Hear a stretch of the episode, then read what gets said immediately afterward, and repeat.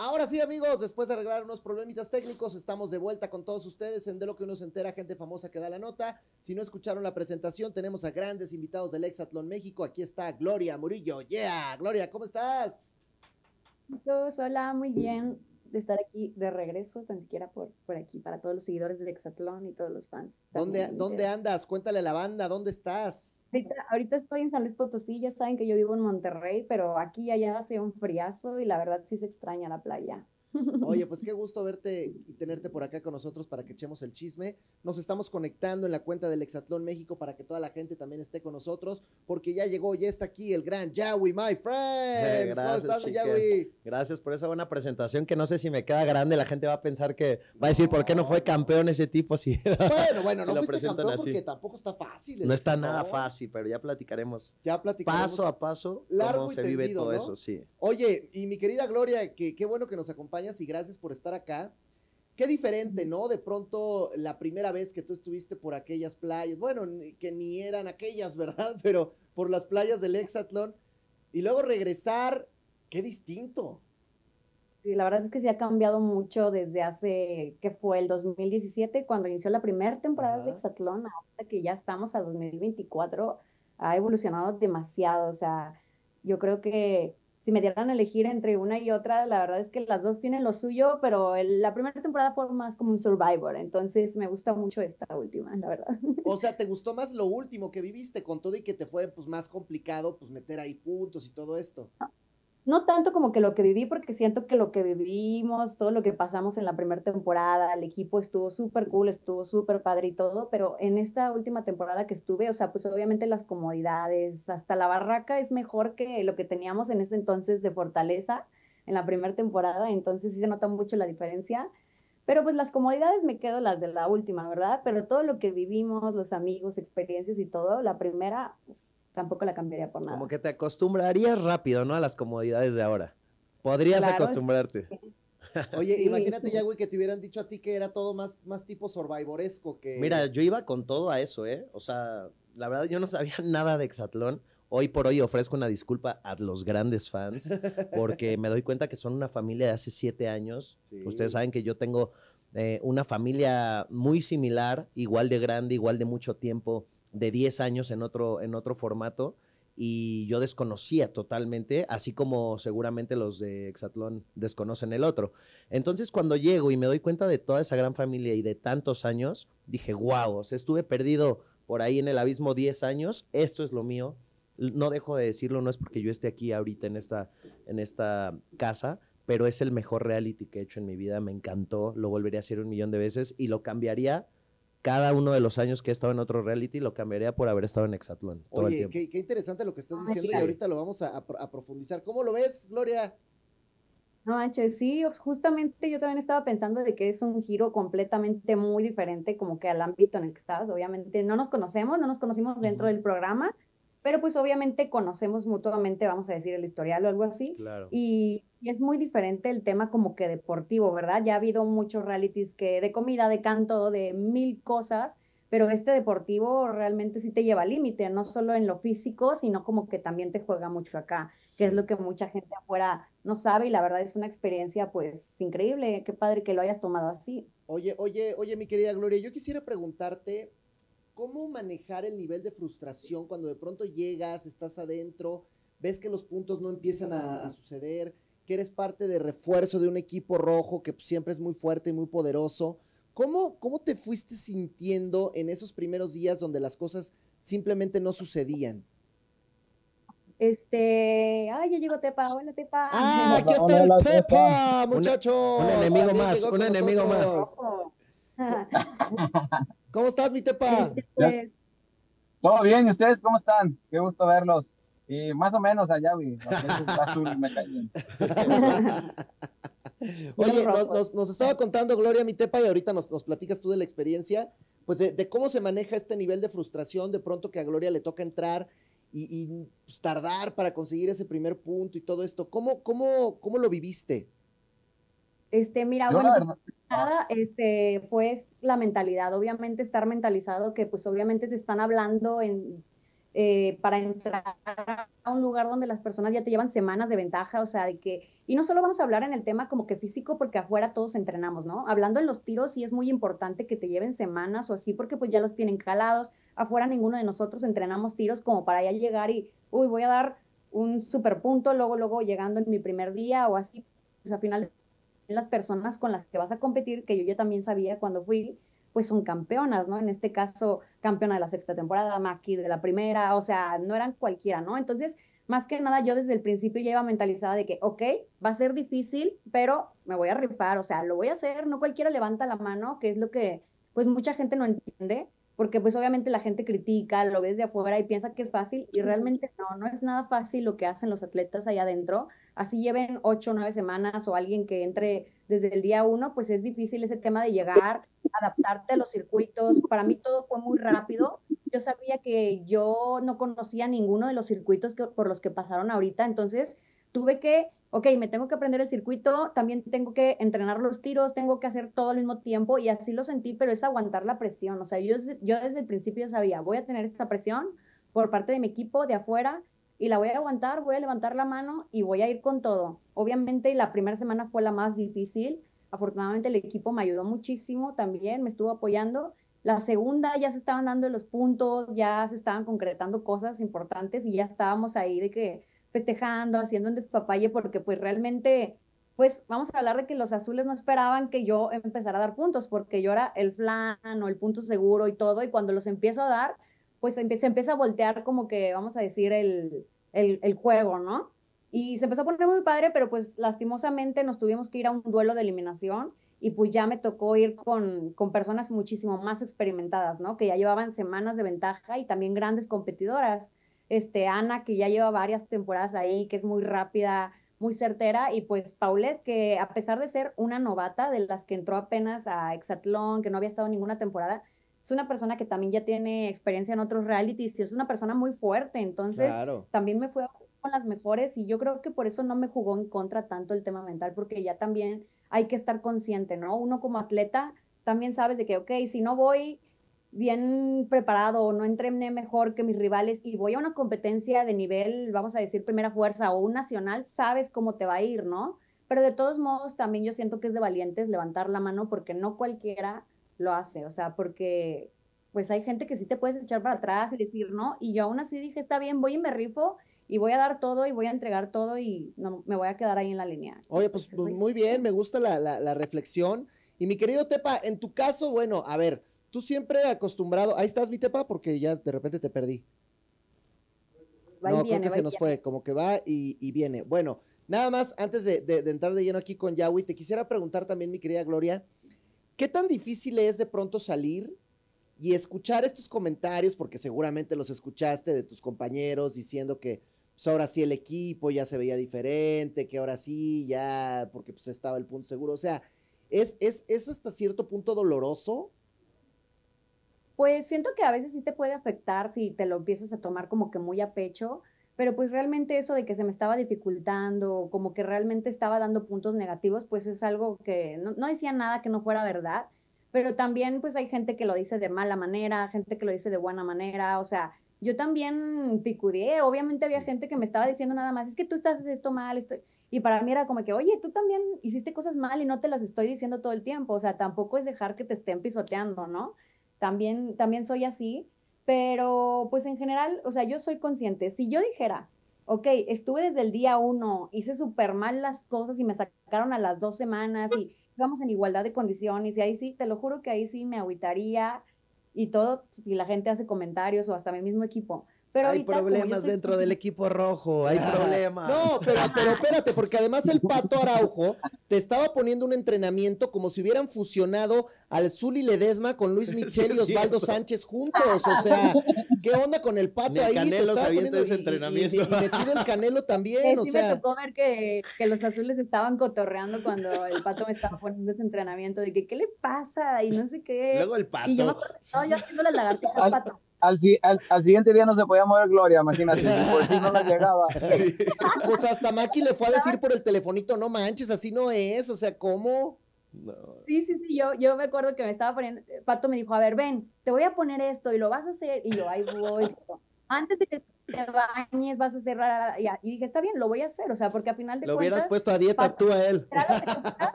Será lo que tú quieras, este, Pato, pero a Pato no le puedes decir nada porque es muy buen jugador y muy buen tirador. sí, pero no, entrenamiento.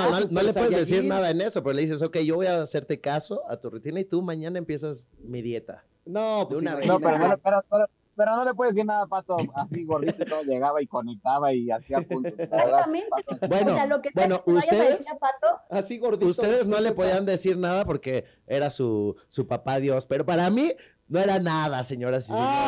equipo azul, cálmate, equipo azul. Cálmate, si te vi, si te vi declarar que Pato era un máster. Te, he escuchado decir eso ya, güey. Bueno, había que darle vida hasta que se pusiera un golpe ahí en la cabeza. Ah, claro, hasta, ya, ya, hasta ahí le dimos vida. Ya que, ya que la viga hizo el trabajo sucio, ya, ¿verdad? es karma, es karma. Oye, a ver, espérate, porque esto es, es interesante. A ver, mi tepatuque pues evidentemente conoces perfectamente bien a, Pato. Pues si era su novio. Pues bueno, lo, escogió, del, equipo negro y además, pues, cuánta convivencia en el fútbol.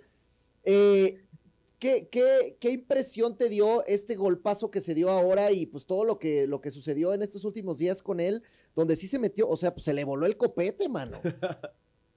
No, yo la verdad cuando vi el golpe o eh, el golpazo que se, que se dio Pato, la verdad sí me agüité mucho porque aparte eh, es un amigo que lo quiero mucho por todo lo que hemos vivido dentro del fútbol, tanto en el hexatlón, y sí ver ese golpe y, cómo reaccionó el, de, el decir, estoy bien doctor, este sí me sacó así de onda, la verdad me puse muy triste, pero al ver los comentarios o, lo que dice el doctor eh, que va en mejoría, eso me pone contento y ojalá eh, pueda seguir, seguir en el circuito y si no, pues que venga a su casa, estar con su familia, que para mí sería lo mejor. Claro. ¿Tú te acuerdas? ¿tú te quiero decir algo ahí, chiquen, que porque hubo ahí mucha controversia en la gente y todo, y ellos que son equipo rojo me lo podrán, este, me, podrán bancar con eso. Porque dentro del hexatlón nosotros sí somos enemigos, somos lo que quieras, nos, nos molestamos, jugamos todo pero hay una, hay una real amistad, aunque sepamos que somos contrarios, eso no lo ve tanto la gente nos queremos mucho independientemente de qué equipo eh, azul o rojo y lo que sea. Cuando alguien se lastima, sí, sí, sí nos asusta a todos, sí nos daña a todos. de esa manera, sí, ¿no? sí, no, sí todos nos, nos, nos pone ahí a, orar con, con Pato y todo. Yo escribí por ahí un comentario y aunque sé que, que, vamos un poquito desfasados en tiempo y todo, pues sí me preocupé y quise investigar cómo iba Pato, porque fue un fuerte golpe y, y los golpes en la cabeza son bastante difíciles. Entonces, yo luego lo escribí ahí con Pato, intenté investigar cómo estaba y ya sabes, ¿no? La gente que no conoce muy bien, ay, sí, ¿tú qué? Si eres equipo azul. Ahí no hay equipo azul ni rojo. Cuando se trata de la salud de alguien, creo que ellos lo saben, que estamos todos unidos. Y esos golpes, a ver, mi tepa, tú lo sabes, o sea, ¿cuántas veces en el fútbol te tocó ver algo así? Bueno, simplemente en la selección mexicana, pues a Raúl Jiménez le pasó un choque de cabezas y termina, pero su carrera prácticamente casi, casi yéndose a lo peor que puede pasar, ¿no? Sí, Raúl Jiménez, pues de, hecho le dijeron que ya no podía jugar fútbol, que era, si él quería, y él, pues como todo un jugador profesional, dijo, no, a mí me, me vale, este, voy a seguir con mi carrera, y ve, apenas está repuntando otra vez eh, de hace cuánto fue ese golpe que tuvo en la cabeza. Y lo que dice Yahweh es cierto. Se han fijado diario que hay un contacto de cualquier, de cualquier este, amigo, sea rojo, sea azul, todos van a ver qué es lo que pasa, en qué pueden ayudar y eso es lo bonito también del hexatlón. O sea, sabemos que hay una competencia, hay una rivalidad entre rojos y azules, pero primero está la persona y creo que eso es lo que todos, todos los que estamos adentro lo sabemos y es primero ver por cómo están y ya después sí, el cotorreo, el de, ay, yo soy azul y te voy a ganar y todo eso, pero eso ya es muy aparte. Por eso cuando sucedió lo de Ana Lago, yo decía que pues, ella no había tenido tampoco ninguna intención de lesionar a, su, a una compañera de juego, no. ¿no? nadie, nadie quiere fracturarle un, o sea, yo, yo que estoy en las peleas profesionales de MMA, quieres ganar y todo, pero aún en una pelea de contacto de golpes, quieres ganarle, pero sin romperle algo, ¿me entiendes? Claro, o sea, eso podría pasar, pero no lo quieres hacer. Que pase algo de ese nivel a nadie, y menos si, por ejemplo, yo no juego exabol ni estas cosas porque realmente no me gusta, entonces trato de evitarlo. Porque bueno, o sea, mi deporte nada que ver con eso, pero por ejemplo, siempre existen como que las lesiones o ok, te terminas lesionando, no sé, lo que le pasó a Leslie con el codo o algo así por, por 5000 exapoints, entonces es como también hay que pensar, no aventarte las cosas así. Mira lo que hacen los rojos por 5000 exapoints. Mira nada más cómo son. ¿A qué me refiero? O sea, de que a final de cuentas, si a alguien le pasa algo, así sea azul, a veces los rojos son los primeros en acercarse, en ayudar, o al revés, o sea, siempre realmente yo tuve varias caídas y la primera en ir siempre era Andrea o algo así, entonces ahí como que muere el tema de la rivalidad porque es como lo peor que nos puede pasar allá adentro es una lesión. Y por ejemplo, lo de Pato ni siquiera fue como en un juego, él estaba coachando. Exactamente, y justo en ese circuito no se puede como que coachar bien porque hay unas estructuras, eso es, son como montaña. Exacto. no, y aparte, aparte, ahí, ahí antes Diana se había golpeado también la cabeza y estuvo con un chichón así. O sea, ya había pasado un accidente parecido. Y es que mucha gente dice, ¿por qué no los cuidan en Exatlón? Se están dañando, ¿por qué no hacen esto? ¿Por qué lo otro? Ahí es un lugar que es como si estás en un estadio y en el estacionamiento afuera en la esquina vas a la tienda y te pegas. O sea, eso no es parte del circuito. Tú puedes ir o no puedes ir por ahí. Todos íbamos. Yo recuerdo que tienes que pasar y agacharte y o sea, abajo en el suelo hay un tubo. Entonces tienes que pasar el tubo arriba y agacharte.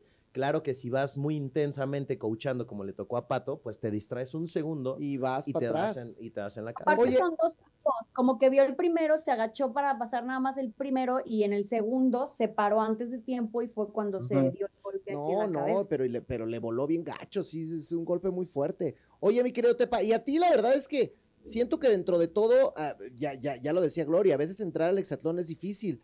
Yo creo que tú entraste bien, ¿eh? O sea, creo que, te, que, que diste buenos puntos, que metiste buena pelea, o sea, no sé por qué siento que eres de las personas, bueno, a todo mundo le cuesta trabajo, pero que no te costó tanto trabajo meterte al rollo del hexatlón. ¿Lo, lo, lo, lo vibro bien?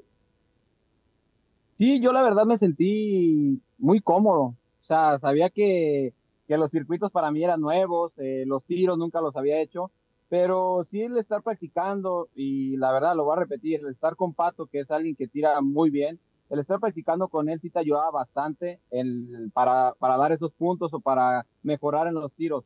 Yo me iba sintiendo bien, creo que me quedo con esa espinita de poder que, haberme quedado más tiempo en mi eliminación, creo que fue fue porque yo no, yo no hice. Ya no le dieron los pies, ya no le dieron los pies.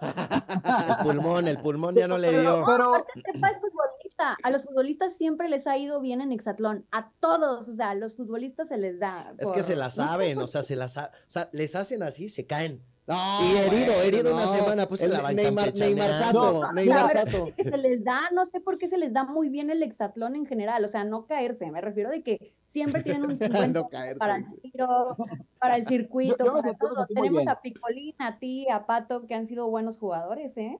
No, y la verdad, sí, yo me tener bien, como dice Tepa, tener a, a, a Pato, o sea, yo decía, mándenme a uno de, a uno que explique así. O sea, a mí nadie me explica Pero es que, a ver, a ver, a ver, yo, ni, entrenaba. ¿Quién, era, ¿Quién te acuerdas que fue en su época de Chivas el técnico más rudo que tuvieron? Así, el que, el que, el que era más gandalla. Pues que hay, hay muchos, pero no, no sé, así como gandalla, gandalla, pues, o sea, gandalla en, el buen sentido, ¿eh? O sea, en el sentido de, de, que los ponía a trabajar y a, y a fletarle y a meterle. La, golpe. Entonces imagínate. La golpe, la golpe. Imagínate un la golpe pero transformado en el pato Araujo allá adentro, ¿no? De, de, de, de, líder, de guía, de, de, todo esto que se ha vuelto, ¿no? Sí, sí, yo digo, el pato para mí, yo por eso quería llegar también a los rojos, sabía que, bueno, mi color siempre ha sido rojo, pero el llegar ahí con, con pato y, verlos en temporadas pasadas, que el pato era de que llegaba, sí, llegaba siempre atrás de los circuitos, o sea, del circuito, pero siempre llegaba y conectaba, siempre perfecto. Yo sabía que poniéndome con él iba a mejorar bastante, iba a tener mejores tiros, iba a tener más tiempo en, en Hexatlón. Y creo que eso fue lo que me ayudó. Al fin y al cabo, también uno como no conoce los, los circuitos, y aparte lo platicamos con Yawi, yo lo platicé un día con Yawi, no sé si te acuerdas Yawi, que dijimos, aparte estamos compitiendo todos contra chavos. campeones leyendas, leyendas, y todos tienen 23 años y nosotros de 35 y, y le estamos dando mucha pelea. La verdad que si hubiéramos entrado a lo mejor con gente nueva, todavía estuviéramos ahí, sí. ahí compitiendo, estuviéramos peleando en las últimas instancias, pero el, el también pasar con, con, con un grandes. Velo, con un David, te ayudó, a mí me ayudó bastante y si tuviera la oportunidad de regresar, ya sabría cómo, cómo llevar a cabo cada, cada tiro, cada circuito, cada presión, que no la sabemos porque a veces llegamos todos acelerados y sin respirar y, y ah, quiero tirar rápido y no es así el hexatlón. El hexatlón es, lleva su tiempo, su calma. Su Pero hasta que lo ves por fuera. ¿cierto? Hasta que lo ves por fuera dices, Sí, no sí. inventes, hubiera hecho esto. esto". Bueno, pero Sí. pues ya el hubiera no existe. Oigan, hay comentarios de la gente. Vamos a leer un poquito de esto. Fíjate, dice PSD Dar, arriba los rojos, los azules son bien cochinos. Para que veas ya, güey, eh, para No, que pues veas. Sí, sí, ¿qué? Luego ¿Qué? dicen por acá, ojalá y Dios que pronto se recupere Pato. Saludos a toda la familia de Pato y saludos a Sudi. Dice Castro Castro, saludos a Edgar y a Gloria, equipo rojo, siempre rojos juntos. Espérame, déjame hablar, a ver dónde los Saludos, saludos, Ah, saludos. bueno. Es que show, pónganse pilas. Oye, azul, pero mira, azul. Flores quiere chisme. Dice Gloria, di quién es quien habla de ti dentro del hexatlón mal. ¿Quién, Gloria? El ¿Quién pato, el? Es que subió en TikTok, este, no, pues es que era para uno de los azules. Ah, ya sabrán quién. quién No, quién tú dinos. ¿Quién, quién. claro. Nos llevábamos muy chido y luego de repente yo salí y vi que en el capítulo me empezó a decir flan y que yo era, este, ¿cómo? que el monaguillo de Liud y que le seguía todo el pedo y que festejaba como si, no sé qué, pues, ¿qué tiene ir a ¿Quién fue? ¿Quién fue? no? Di nombres, Gloria, También. que yo no sé. Su madre. No, no, no, solo quedan que son azules. Empieza con que- Belly y acaba con Raptor. Empieza con Veloci y acaba con Raptor o no? Yo sí dije, ay, qué onda, qué gacho, que me digan O, o- flan, o- o o sea, empieza con Ann y termina con Dres. Ah, empieza con Ani y acaba con Andrés. está bien que soy un flan, pero no lo digas así tampoco, ¿no? Un flan con caramelo. Oye, oye, espérate, dice, dice acá María Guadalupe Vera. ¿A poco Yahweh tiene el mismo cuerpo que Pato? Si no, que enseñe. Uh, Ahí les ¿tienes el voy. mismo cuerpo que Pato? Ahí les voy, pero es que sería cambiar el, formato de este vez. Oye, dice, Quiero- le quiero preguntar también algo a Tepa por aquí, ¿eh? a ver, pregunta, a- A ver. mira, a ver, está, está interesante eso, que también ustedes se hagan ciertas preguntas. ¿Qué le vas a sí, preguntar, Oigan, Gloria? se- a Tepa? tuvieron un mes ahí y no se preguntaron nada. Porque yo a Yahweh le tengo unas preguntitas aquí que quiero que me cuente de cierto romance, pero. ¿Eh? Algo medio polémicón, es Ándele. que a mí, A ahorita estamos diciendo que Pato te ayudó. Yo quiero saber en qué semanas Pato te puso a entrenar a ti, así como a mí. No, en el segundo uno, esa yo te la puedo contestar. yo- Esa yo te la puedo contestar, salí- Gloria. Llegó, Porque Tepa dijo, yo quiero dormir con Pato, yo quiero dormir, eh, el primer dijo, yo quiero dormir con Pato en su habitación, porque ganaron la villa, y a partir de esa noche, de la primera noche, Tepa era otro. O sea, yo le veía la magia en los ojos, la luz en los Sí, o sea, ojitos, ¿tú la ¿Tú crees que sonrisa en la pasó algo en esa noche? Pues seguramente eh, Nada le más- dio las estrategias para ganar, le pasó los ya, poderes. Yo nada más los veía jugar parchís y todo, ¿verdad? Y yo me acuerdo que cuando yo salí, ya después vi ahí comentarios de la gente que decía, ay, qué feo pato, ¿por qué no pone a entrenar así también a su compadre el Tepa y no sé qué? ¿Por qué pone nada más a Órale, Gloria?" mi Tepa, defiéndase. Pues yo dije, Mira, a ver, mira. a lo mejor, a lo mejor y antes la- lo ponían y cuando yo llegué ya, ¿no? No, sí me ponía, yo me ponía solo, tampoco era que él llegaba y me ponía, eh, hacer eso, yo me ponía, lo que sí hacía Pato era corregirme, decía, a ver, sepa, te estás parando mal, estás tirando mal, pero como tal, así ponerme de, vente, vamos a practicar, no fue así, era más yo que le decía, Pato, ayúdame a corregir eh, cómo tirar una empanada, cómo tirar un corcho, eh, porque aparte yo me ponía a hacer pues eh, ejercicio, o sea, pesas y eso lo ponía, me ponía a hacer yo, pero el corregirme sí le pedía ese ese consejo a Pato porque sabía que él él es, él es de mucho ver cómo uno se para, cómo llega el tiro, cómo re- replicar. Eso, es verdad, mira, yo, le yo siendo azul, eh, no sé qué pasaba que la gente no lo ve, digo, porque no sale, Claro. pero incluso Eliud y Pato, así como que por debajo del agua me daban dos o tres consejitos. Ah, ¿me ¿en serio? O sea, muy dentro de su, Sí, de, de- de su, del fondo de su corazón, como que querían que yo permaneciera un poquito o- más. ojalá ahí. el Velociraptor te hubiera aconsejado mejor. Ojalá me hubieran aconsejado así. Pero, pero no los agarraste, pero no los agarraste ya porque no ganaste. No los agarré. Ah, bueno. Bueno, es que eso ya es diferente, ¿no? O sea, ellos me podrán No aconsejar. lo pusiste en práctica. Ellos, ellos me podrán aconsejar, pero pues yo soy necio, yo le voy a hacer caso a mi equipo azul. y- yo no y- entreno, yo nada, yo pierdo Y por cuando creo. Ernesto, el gran campeón, te quiso aconsejar algo, ya lo habías echado para afuera. tuve que despachar, a mí no me anden aconsejando así al Ay, mensaje. ¿a poco tú fuiste- ganaste, Ernesto? Ya sé, es que ¿saben qué? Yo, yo cuando vi correr a Ernesto, yo dije, este va a ser el campeón. Y mira, Y me dio miedo, Me dio miedo y dije, no, lo saco ahorita o chao. Y- Pero, pero también él, pe- yo creo que también él pensó, dijo, ay, voy contra el Yagüi, este que ni es tan atleta, este viene de eso, Acapulco. eso todos lo no pensaban, qué". ¿eh? Nadie, nadie me quería. Batepa, ni rojos ni azules me querían en el equipo. Y este, No manches. y al final me llevé bien con todos. Eh, creo que vieron un poquito más de mí que no se esperaban, porque en los circuitos lo pasábamos como locos, como kamikazes, o sea, contra lo que fuera. ¿Por Y qué ya, crees que nadie... ¿Por qué crees que pasaba eso de que nadie... Pues por su pasado, algo? claro, por su por, los pasado. prejuicios, porque eso, los prejuicios siempre existen y siempre, y existirán por siempre, y yo lo sé, entonces ya no Que- me, que- no me que- preocupo. Que además, Pero- oye, pero- dicen acá pero que puro, que, te queríamos.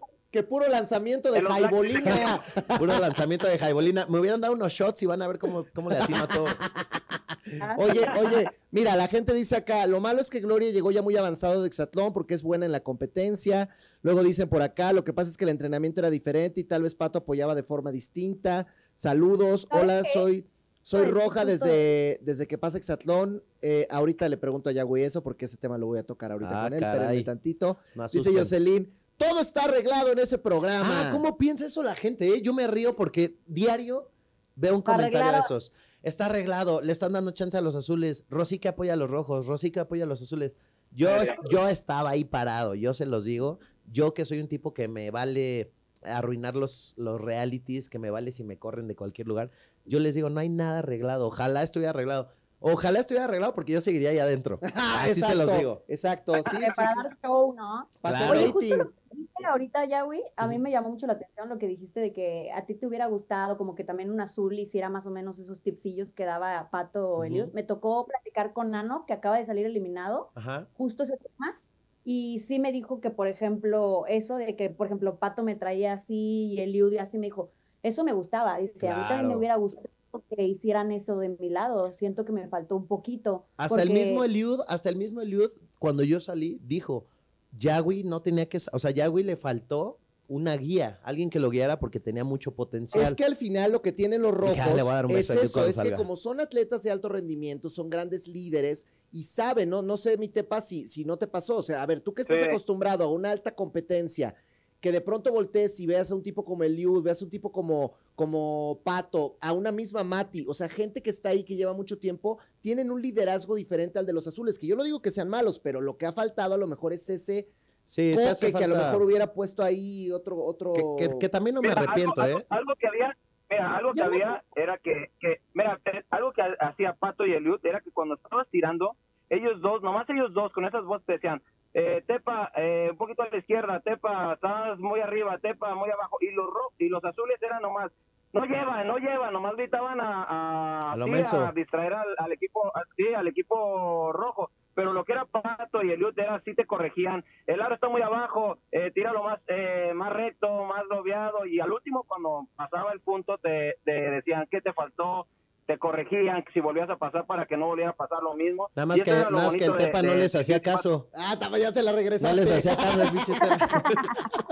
Pues, pues, pues duré nueve semanas. ¿eh? Les hubieras hecho caso, mi Tepa. Sí, pues duré nueve, nueve semanitas, ¿eh?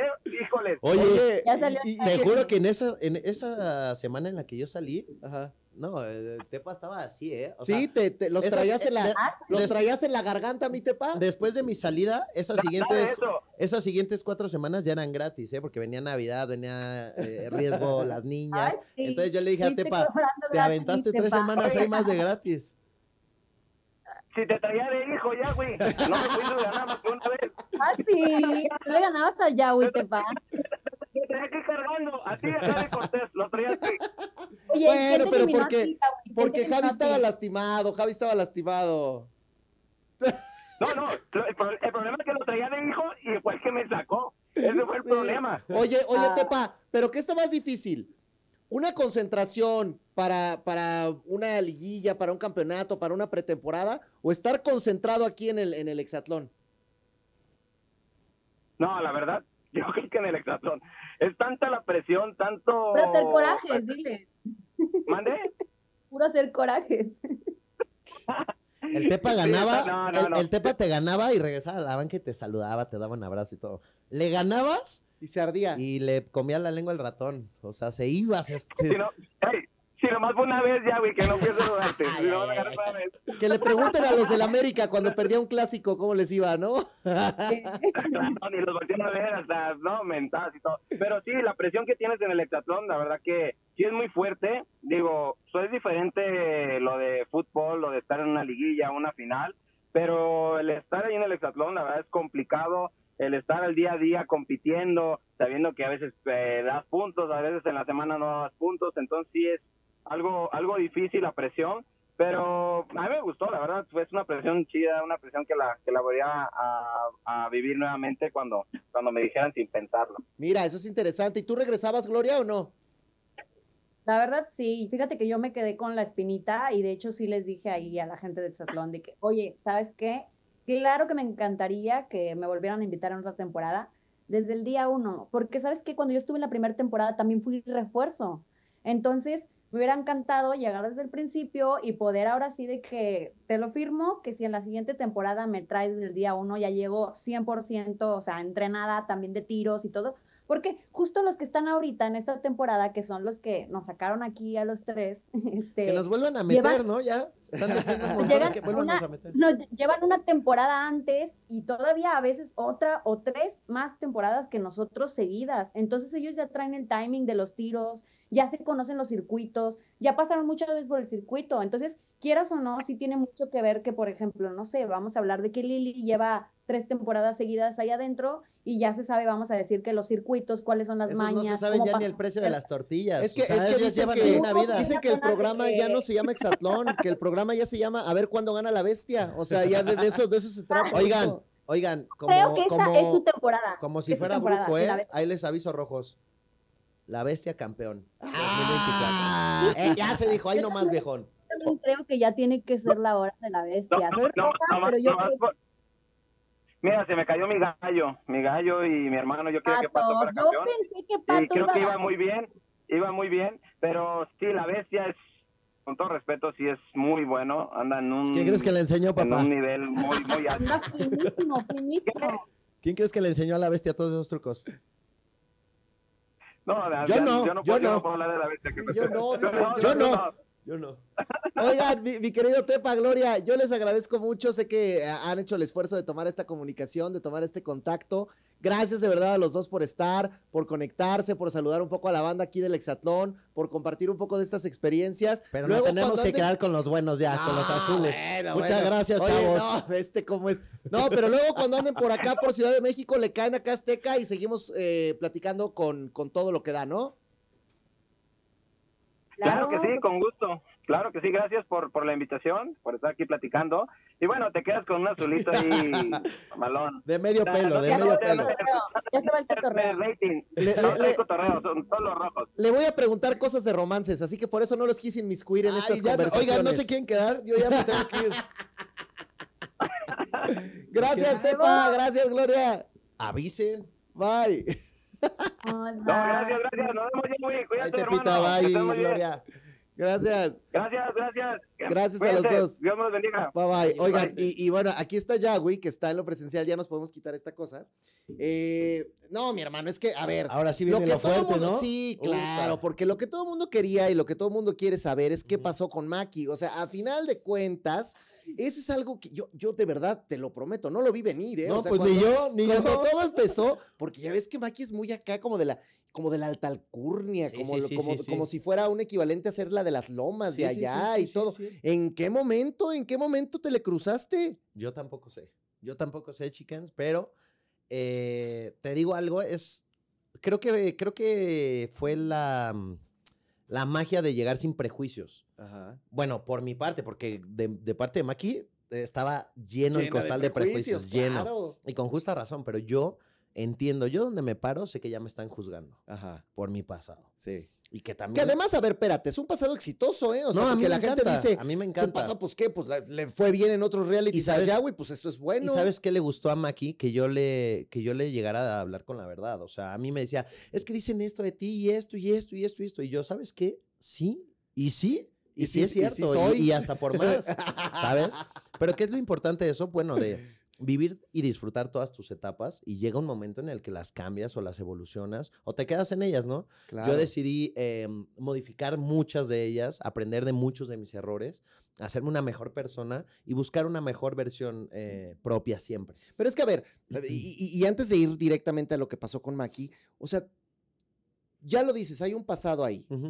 ¿Por qué decides tú entrar a un reality totalmente diferente a lo que te- nosotros te teníamos acostumbrado a ver? Más allá de saber que eres un atleta y de que las artes marciales mixtas, bueno, pues están ahí también. ¿no? Claro, pues es como el mostrar otra etapa que la gente no ve.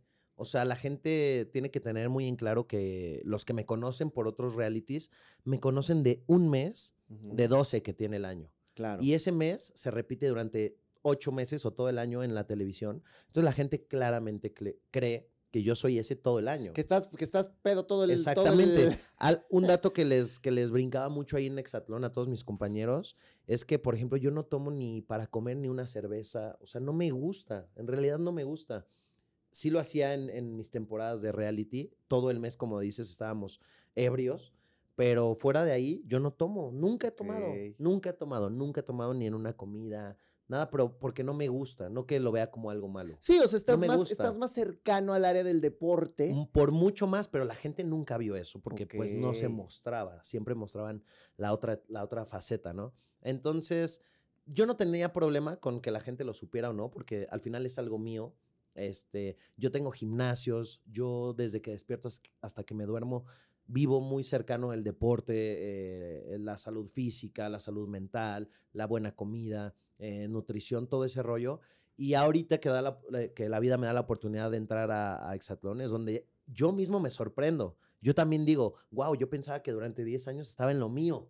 Y no. O sea, no. ¿sientes que ahora que, que probaste lo que es hexatlón, es lo tuyo? Es lo mío, porque me estaba con gente con otros valores, con otra, con otra cultura deportiva, con otra ambición, con más sueños, con. No que esté mal lo otro, lo repito. Nunca le voy a dar la espalda a, a- a- a donde inicié. También me gusta, pero esto es otra etapa completamente desconocida y que hoy, que ya la conozco, digo, wow. y si mañana te hablaran y te dijeran, oye, hay otros realities, pero más rudos como Survivor o como La Isla, ¿le entrarías?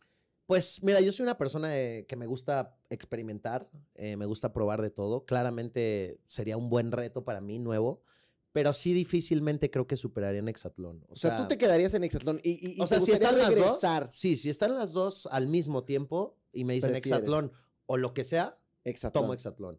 Si está por individual un, un, este, uno de supervivencia o algo así, claro que lo tomo. O sea, a mí eh, los riesgos, las nuevas, eh, las nuevas facetas, los nuevos eh, retos me gustan mucho. Entonces lo tomaría sin, sin, sin pensarlo dos veces, pero con Hexatlón me quedo, me caso, me encanta, me, me volvió loco, me fascinó. ¿Y crees que estuvo bien que hayas terminado siendo azul o te hubiera gustado más ser rojo? No, no, ahorita platico con, con, con ellos, con los rojos, y a pesar de tener una disciplina muy superior a nosotros, a los azules, yo no cambio el, el- el ser azul. O sea, y, y te lo digo desde el punto que a mí nadie me quería, ni rojos ni azules. Eh, eh, yo caí por suerte en el azul porque quedé... Porque, porque acuérdense que, que, que Yahweh viene desde el- este equipo famoso negro. draft, ajá, O sea, desde que hubo un draft. Ajá. Algo que me ayudó mucho a, a vivir el hexatlón de la manera en la que yo la viví muy particularmente fue que yo sí no tenía idea del hexatlón. O sea, O sea, a ti te avisaron un día y te dijeron, oye, hay un proyecto que como- se llama el como hexatlón. 10 días antes, ajá. ¿Le quieres entrar? Yo conocía que existía y que era de competencia. No sabía la parte de reality, no sabía que existían medallas, no sabía que existía porcentaje, no sabía que había supervivencia, que había exabowl, que había...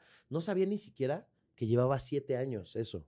Yo Claro, pensaba que, que, llevaba que era año, exitosísimo y que ajá, tiene un fandom espectacular. gigante. O sea, la gente de, de Exatlón, yo pocas. Mira, una vez, no sé si te contaron, ellos allá, se hizo una firma de autógrafos en un centro se- comercial. atascó Tuvieron que loco. cerrar el centro comercial. Sí. Yo estaba Sí. ahí y de verdad yo no daba crédito que decía.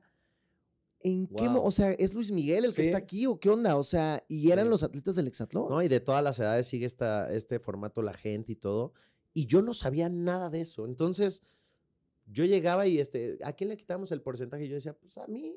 O sea, yo no tengo rollo, quítenmelo. Ya cuando me di cuenta ya estaba en todas las y ahí ya eliminaciones todo todos los domingos, todo el tiempo. porque todo el tiempo me quitaban porcentaje. Entonces, Ajá. sí me quedo con esas ganas de volver a ir. Sé que voy a volver a ir porque Uno, porque pues lo quiero vibrar así, lo quiero atraer. Pero sí, toda la producción, por ejemplo, quedó muy, muy feliz con, con mi participación. Eh, los integrantes No, también. no te yo regañó el señor también. Limón porque él es, es regañoncito, ¿eh? No, Le- no, no te yo tocó, sé. no te tocó. No, no, no. Quedaron, Saludos muy, a nuestro querido muy, muy a amigo gusto con, Limón. con mi participación porque And Mr. Ali. justo pensaban que, que yo iba a ser un desastre, ¿no?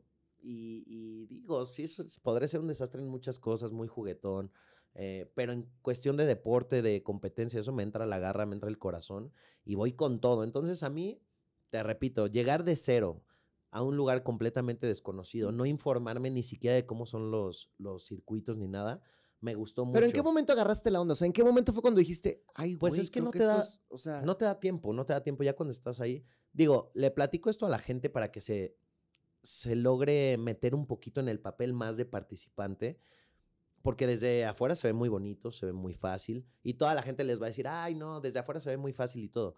Pero yo los quiero acercar un poquito más desde el momento en que llegas, te paras. No se ve como en la tele, se ve gigantesco, se ve inmenso, ves luces, explosiones. Ustedes ven la explosión, wow, se ve muy bonito, sí. Ahí te explota en la oreja cuando no te lo esperas, te asusta, vas compitiendo. Tienes que ir viendo, a ver, ahí en, en la tele se ve que brincan, corren, dicen, ah, sí, hay, qué habilidosos son. No. Tú tienes que llegar y decir, a ver, me voy a aventar de aquí. Hay colchoneta, está, está flojita, está dura, me voy a torcer, no me voy a torcer, me puedo que- aventar de aquí o no, o puedo jalar esto duro o no, esto está tenso o no. Son miles de detalles que tú vas viendo desde antes de, de- de- del banderazo de salida, ¿me entiendes? A mí, a mí me tocó, bueno, yo estuve participando en Survivor y justo, pues era ahí en Dominicana también, y entonces nos tocaba a veces ir en las camionetitas estas Y que nos verlos. llevan y ver los circuitos de Exatlón. Sí. Entonces volteamos y decíamos, ¿es en serio? En la Están tele se ve más chiquito. Sí, en la tele se ve. Y te digo, es muy fácil verlo en la tele porque van, sal- van dos hormigas corriendo y dicen, ah, una le ganó a la otra, ya, a ver el tiro. No. Dentro de todo ese, ese segundo que, la, que el televidente dice, ah, ganó este o el, otro, o el otro, porque en eso se les resume, dicen, a ver quién fue más rápido ese. Sí.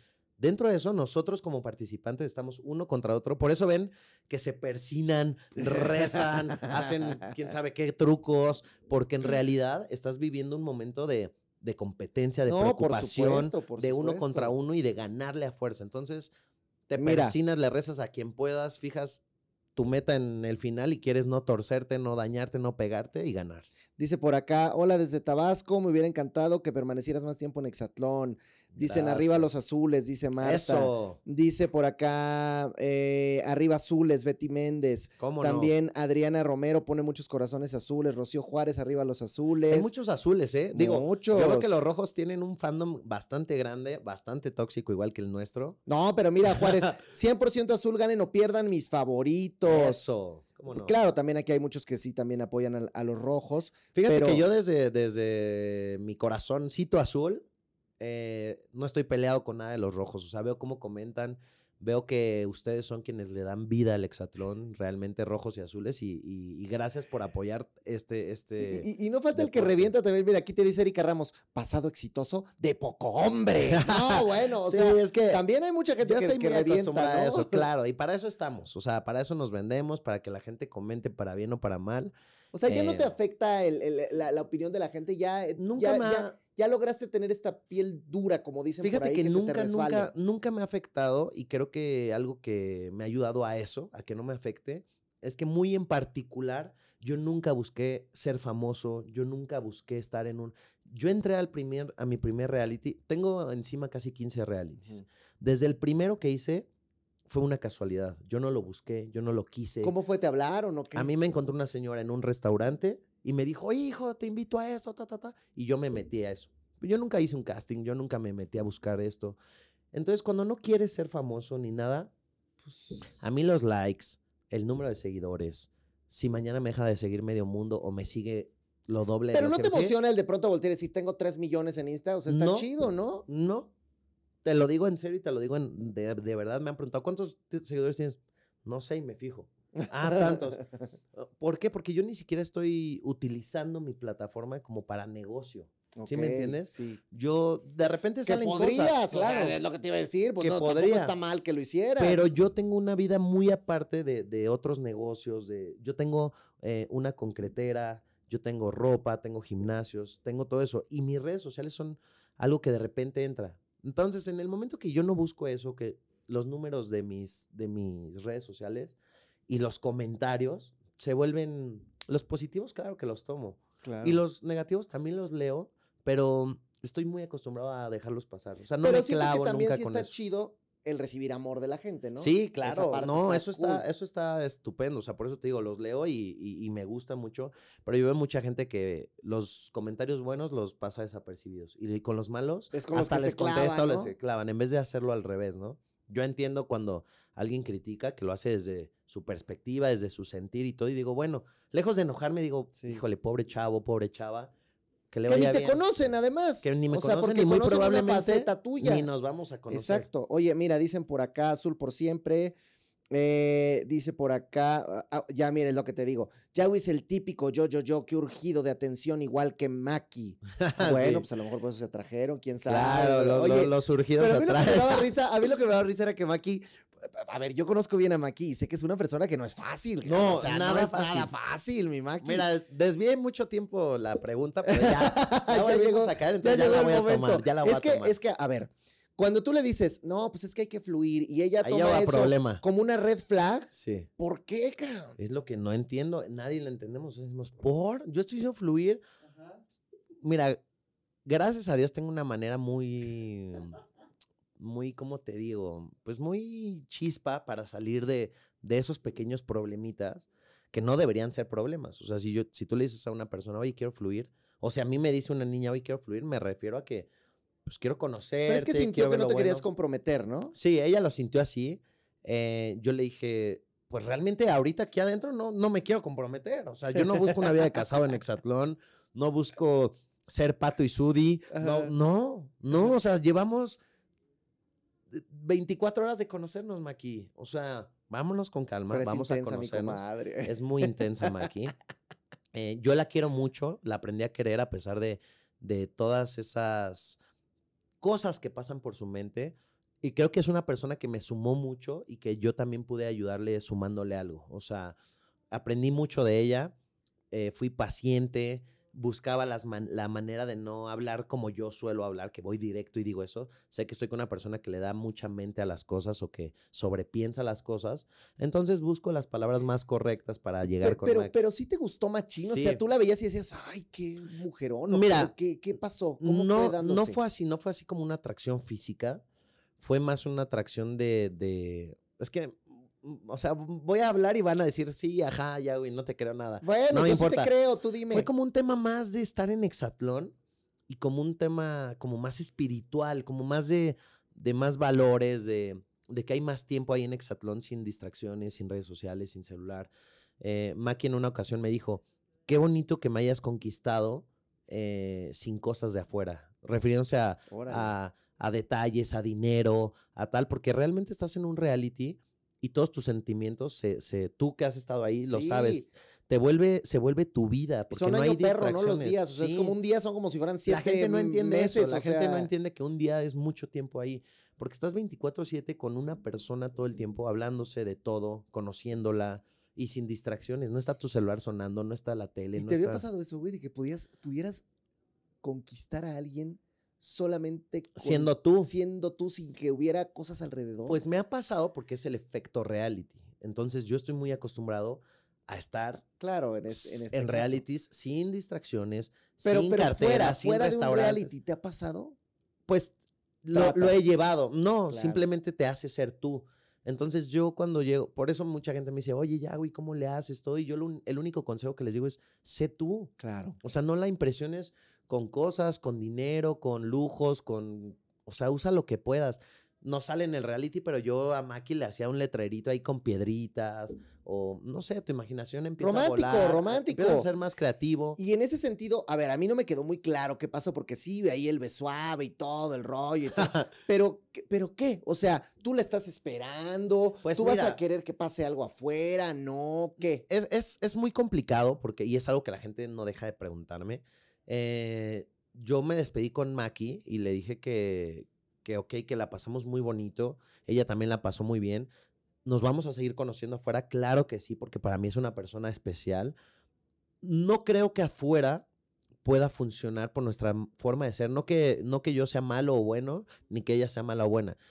Simplemente acá ya hay distracciones, hay negocios, hay tiempos que atender, hay tareas, hay que ir al, al gimnasio. Cada quien tiene sus labores diferentes, ya no estás de lleno en el tiempo, pero sí la quiero conocer, sí lo voy a hacer. Pues es que si tienes un noviazgo aquí afuera, pues también tienes que, que claro, tienes todo que atenderlo, eso. claro. Entonces, pero yo entiendo que Maki es mu- muy complicada en ese, en ese sentido. Y en todos. En Maki puedes estar hablando de algo normal y cualquier mala palabra, cualquier mal paso se puede desatar en una pelea.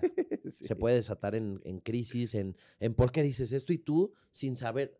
E, El, el ejemplo claro de, oye, vamos a fluir, tú estás platicando así y en su mente ya se metió la palabra fluir, red flag, ¿qué te pasa? ¿Por qué dices eso? Y tú dices, ¿qué dije mal? O sea, yo ni cuenta me doy de lo que hago mal.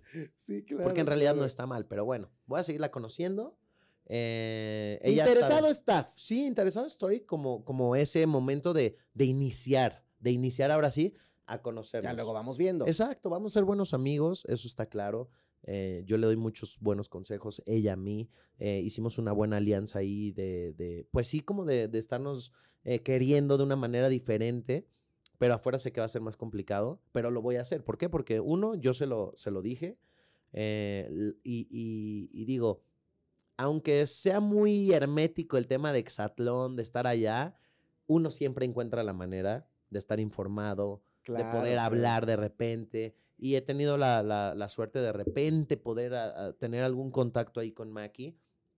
Y aunque ella ya me dijo como, ya, güey, necesito concentrarme más, necesito dejar de pensar en ti. Sí, bueno, pero cuando todo salga ya se le va a acabar eso. Claro, pero por, por el momento ella lo dejó como muy en stand-by, como que ella frenó eso con tal de estar bien en la competencia. Y yo dije, bueno, está bien, tú eres la que está viviendo ese Sí. momento, yo ya estoy afuera con mil distracciones, con mil trabajo, con miles de entrevistas, de lo que tenga que hacer. Entonces, si tú decides que por el momento hay que pausar esto, bienvenido. Entonces yo lo tomé así y por un lado creo que está bien para que ella no esté esperando de mí algo o yo de ella, ¿me entiendes? Pero aquí afuera ya estás tú conociendo gente y todo el rollo No- como no debe ser, o más nadie. bien estás, sí estás guardándole un poquito de, bueno, vamos viendo. No, no en especial a. Maki, pero no estoy yo en búsqueda de- del amor. ¿Me entiendes? Ahí se dio porque estábamos ahí, pero yo tampoco estaba en la búsqueda del amor en, en Exatlón. Entonces, eso hace que ahorita tampoco estoy en búsqueda. Yo estoy en mi, con mis amigos, eh, con mi trabajo, con mis cosas, Pasándola bien. pasándola bien, sin ninguna persona, sin ninguna niña, soltero 100%. Si en ese momento sale Maki y quiere que nos conozcamos, lo hacemos. Si sale y, y resulta que tiene novio o algo, bien. Si resulta y no quiere nada, bien. O No, sea, aquí la cosa es cuando regreses a Exatlón, sí, porque seguramente vas a regresar, que ya Espero. regrese otra vez y ahí está otra vez se vuelven a cruzar adentro, Ah, ¿verdad? bueno, pero no pasa nada porque ay. tenemos la fiesta en paz, nos Eh, llevamos sí. muy bien, entonces Oye, pero igual por- puede resurgir a- algo ahora que decía ella de las red flags, yo quiero mucho a mi Maki, pero sé que no es una persona Sí, fácil. no, no. Tú también pudiste haber tenido red, flags o que alguien se acercara contigo. Ya, güey, no, ahí no, carnal, te estás metiendo con la más complicada. Específicamente, todos. todos me lo dijeron. Todos, o sea, si quieres que sea específico, de si hay rojos y azules, todos me lo dijeron, todos. Sí, pues claro, se- pues es que se conoce mi comadre, ¿cómo Todos es? se conocen. y tú dijiste, ñénguele, yo voy. Yo dije, yo con ese, con esa creencia que tengo de no, de no tomar prejuicios, de conocer por mí mismo lo que quiero y tomar una decisión yo mismo, no lo que me diga la gente que es. Yo decidí conocer a Maki y darme cuenta que sí, efectivamente, nadie se equivoca, es muy complicada, es muy difícil, pero por otro lado dije, pero sí quiero estar ahí. Le quiero entrar. Sí, le entramos con todo lo que venga. Si surge algún problema, pues lo arreglaré. No soy una persona que, que haya estado exento de problemas. He estado en miles de problemas, en miles de críticas. Pero fíjate cómo la gente, mira, dice Lulu Torres, ya, güey, tú muy bien, así se debe hablar las cosas. Eso. Char, char, saludos, esperamos que te la hayas pasado súper allá adentro. Laura Soriano, eres el mejor. Gracias, Dice. Yael, Yagui es un chingón, le pese a quien le pese. El hate es de gente que está aburrida con su vida y no tiene nada que hacer. Yael. Dice Carmen Ortiz, además es guapísimo. Gracias. Mónica Mata, saludos Yagui, gracias por ser azul y defender al color al 100. Besito, Moni. El mejor. Dice eh, eh, Ime, Yagui, estás chulote. Yagui es el mejor. Te queremos de regreso, dice Maribel Pérez. ojalá. Esos son los comentarios que valen. Lulu, Yagui, por eso Maki se fijó en ti. Eso, ¿cómo no? Oye, luego dice por acá, eh, a- algo muy cierto que dices, un mes que dura un reality se te ve, pero el año tiene otros 11 meses, así que Exacto. creo que si eres otro rollo, en muy buen plan. Mira, pues ahí está la banda chida, ¿no? hay gente que sí, hay gente que no quiere ver, ¿no? Y hay gente que sí dice, a ver, vamos a, a dar esa oportunidad de, de que Yahweh dice que tiene otras facetas, vamos a conocerlo también.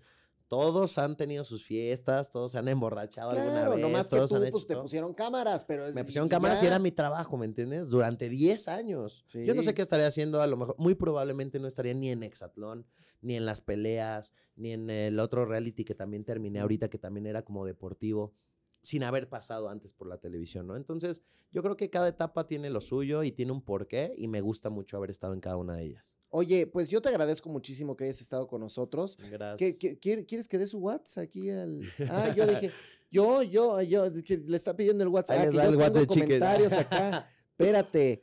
Ah, bueno, es que esto es muy importante lo que les tengo que decir, porque si les gustan los realities, muchachos, participen en los castings de la isla y de Survivor México. 22, 23 y 24 de enero en Veracruz, 26, 27 y 28 de enero en Ciudad de México. Pueden registrarse entrando a la app de TV Azteca en vivo o bien en la página tvazteca.com. Así que ahí para que entren y sean alguien como Yahweh que triunfa en los reality shows del mundo y de México. ¿Cómo no? Como Oye, dice Márquez. Pues ¿Cómo yo, no? yo, yo te agradezco mucho que, que- Gracias, que hayas venido, mi hermano. Esperamos que sea la primera, pero no la última, que puedas venir seguido. Bueno. Y pues ahí, ¿quién es tu gallo? ¿Quién quieres que La gane bestia, el la bestia, ¿Sí, la de bestia. plano? Sí. ¿Sí? bestia va para ganador, para campeón 2024 de Hexatlón. Obviamente un azul. ¿Y a ti te vemos en la próxima temporada, sí o qué? A ver, por mí, ya, yo ya estoy ahí alistando los tenis. Ya estoy puesto para, para practicar y todo desde ya. Nada, más es cuestión de que el señor Rosique me llame y yo estoy puesto en el avión. Y que también Mr. Alian, Mr. Lemon, ya lo escucharon, ahí está listo. Señorones, estoy está listo. listísimo para poder estar ahí. Oye, bien Rosique, ¿no? Sí, no. Buen tipazo, ¿no? tipazo, Tipazo.